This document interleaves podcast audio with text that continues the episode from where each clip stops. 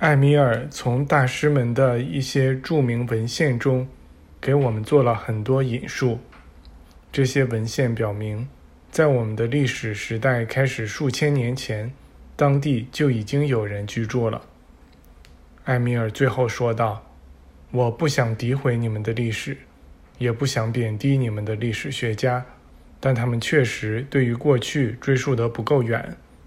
他们认为埃及意味着外在的黑暗或沙漠，就如这个名字所表示的那样。实际上，这个名字意味着思想的沙漠。在埃及时期，正如今天一样，大部分人是生活在思想的沙漠中。而你们的历史学家没有去探寻这个词背后的含义，以便做更深入的研究。他们只是接受并讲述那些肤浅的见闻而已。这就是你们历史的开端。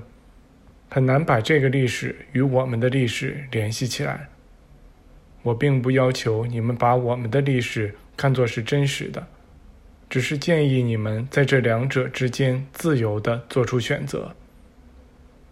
这时，一轮圆圆的满月出现在远方地平线一带的群山之上。我们出神地望着这月亮，直到它几乎到达天顶。这景象非常美妙，淡淡的云彩不时飘过附近一座略高出这座寺庙的山峰。当这些云彩飘到月亮近旁时，我们觉得自己仿佛是和月亮一起飘到了静止不动的云彩上。这景象持续了一个小时。突然，我们听见后面传来一个声音。像是有个人掉了下来。我们站起身朝那儿望去，看到一位上了些年纪的老妇人站在那儿，微微着问我们是否被他吓到了。我们开始以为他是从护墙上掉到平台上的，其实他只是跺了下脚，以引起我们的注意而已。只不过这声音被深深的寂静放大了。艾米尔快步走上前去与他打招呼，并把他这位姐姐介绍给了我们。他微笑起来。他是否打扰了我们的遐想？我们重又坐下来，话题转向了对他的经历和他在神圣生活中所做工作的回忆。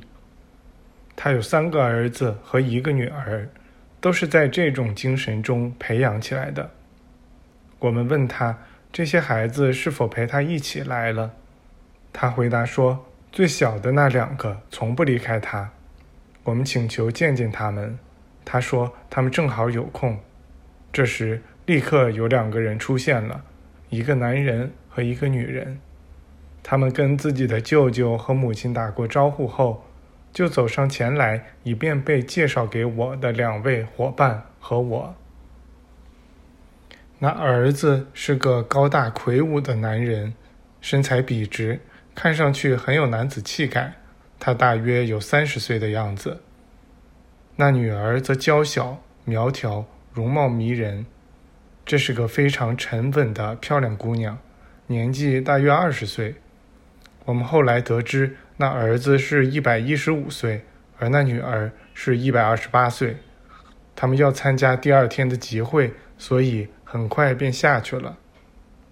他们走后，我们向他们的母亲夸奖他这两个孩子。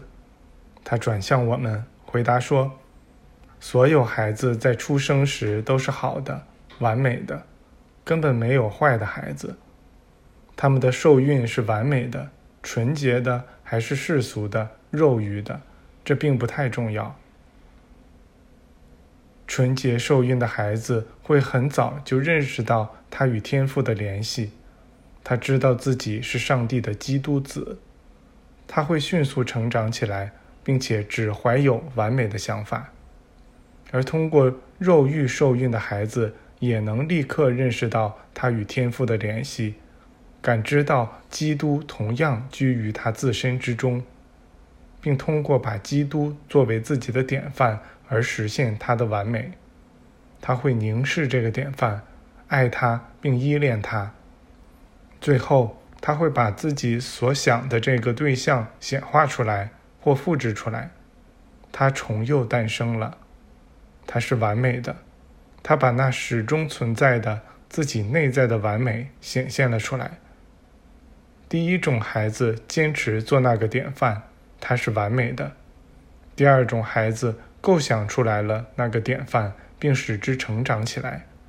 这两者都是完美的，没有一个孩子是坏的，所有孩子都是好的，都来自于上帝。这时，我们中有一位提出该去睡觉了，因为已经过了子夜。